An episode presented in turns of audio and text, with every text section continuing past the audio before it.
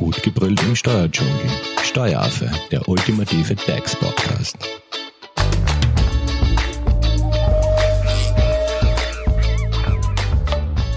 Hallo und herzlich willkommen beim Steueraffen. Heute zu Gast ist Helmut Leitinger. Er ist geschäftsführender Gesellschafter und Steuerberater der Hofer Leitinger Steuerberatung GmbH.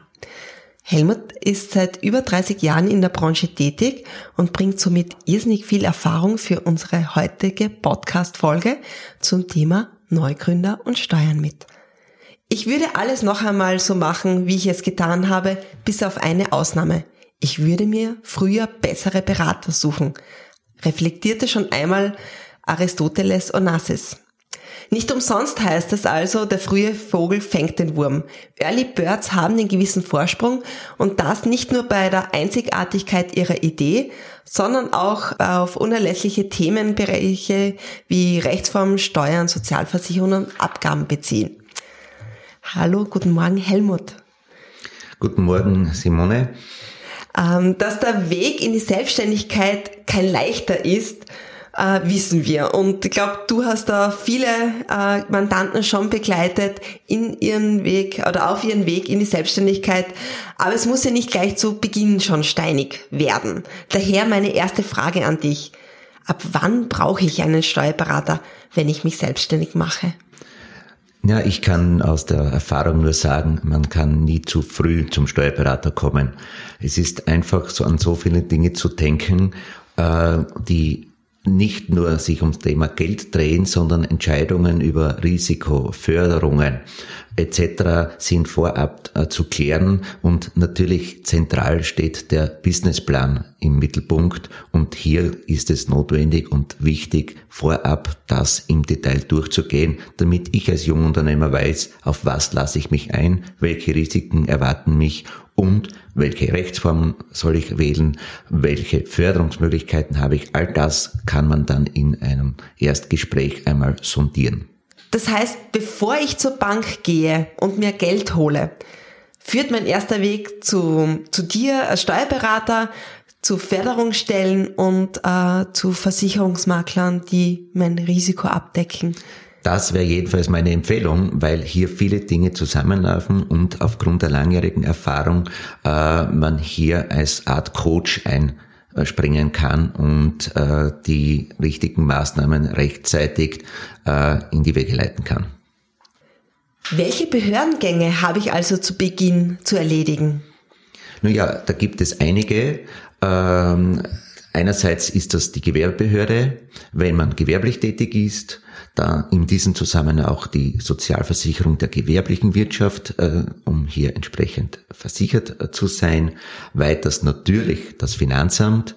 Und äh, wenn Dienstnehmer beschäftigt werden, hat man sich auch mit der Gebietskrankenkasse auseinanderzusetzen. Ja, du hast das Wort gerade in den Mund genommen, das Wort Finanzamt. Es löst ja schon bei vielen ein Unbehagen aus. Wenn ich mich aber selbstständig mache, führt daran ja kein Weg vorbei. Ab wann ist man für das äh, Finanzamt eigentlich unternehmerisch tätig und was passiert quasi beim Erstkontakt mit dem Finanzamt? Also es gibt äh, eine Meldeverpflichtung beim Finanzamt, dass man, wenn man die Tätigkeit aufgenommen hat, spätestens ein Monat danach sich beim Finanzamt melden muss.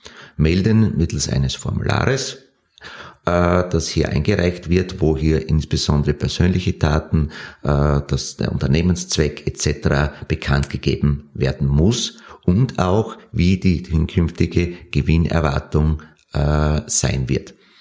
Machst du das eigentlich als Steuerberater auch schon für, für so Neugründer, die jetzt da beispielsweise die kostenlose Erstberatung bei dir in Anspruch nehmen? Es ist jedenfalls einmal einzuplanen, wann das, wann der ernsthafte Beginn äh, der, der jeweiligen Tätigkeit sein wird. Äh, es gibt natürlich gewisse Vorlaufzeiten, selbstverständlich, äh, und diese Vorlaufzeiten können dann aber sehr wohl auch in die später noch zu besprechende Einnahmen-Ausgabenrechnung äh, einfließen, so dass hier nichts an Ausgaben, an Vorlaufstätigkeiten verloren geht, um auch aus diesem Titel heraus Steuern zu sparen. Ja, und du hast auch vorher das Wort Gewerbebehörde genannt. Wann muss ich eigentlich zur Gewerbebehörde? Äh, auch hier ist es so, dass man ab Beginn der tatsächlichen Tätigkeiten, also erstmalig nach außen hin in Erscheinung treten, nennt sich das im Fachjargon, eine Verpflichtung habe, mich bei der Gewerbebehörde zu melden. Ansonsten könnte es schlimmstenfalls zu Strafen kommen. Okay, das will man natürlich zu Beginn der Selbstständigkeit keinesfalls riskieren. Und ähm, glaub, zu Beginn ist auch äh, das Firmenbuch oder der Firmenbucheintrag ein Thema, der ja auf freiwilliger Basis geschieht oder ist das ein Muss für Neugründer, diese Eintragung äh, in, ins Firmenbuch?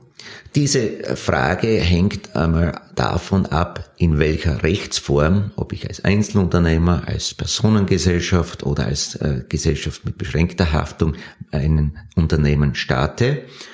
Und auch dort gibt es dann wieder Grenzen zu beachten beim Einzelunternehmen. Erst wenn hier ein größerer Umsatz von 700.000 überschritten wird, bin ich auch verpflichtet. Freiwillig kann ich auch als Einzelunternehmer mich im Firmenbuch eintragen lassen. Kostet mich der Firmenbucheintrag jetzt etwas? Also die Kosten für die Eintragung sind nahezu äh, vernachlässigbar. Okay.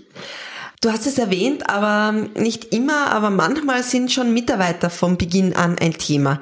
Gibt es auch hier eine Behörde, die man gleich von Anfang an am Radar haben sollte, wenn man ein Unternehmen mit Mitarbeitern startet?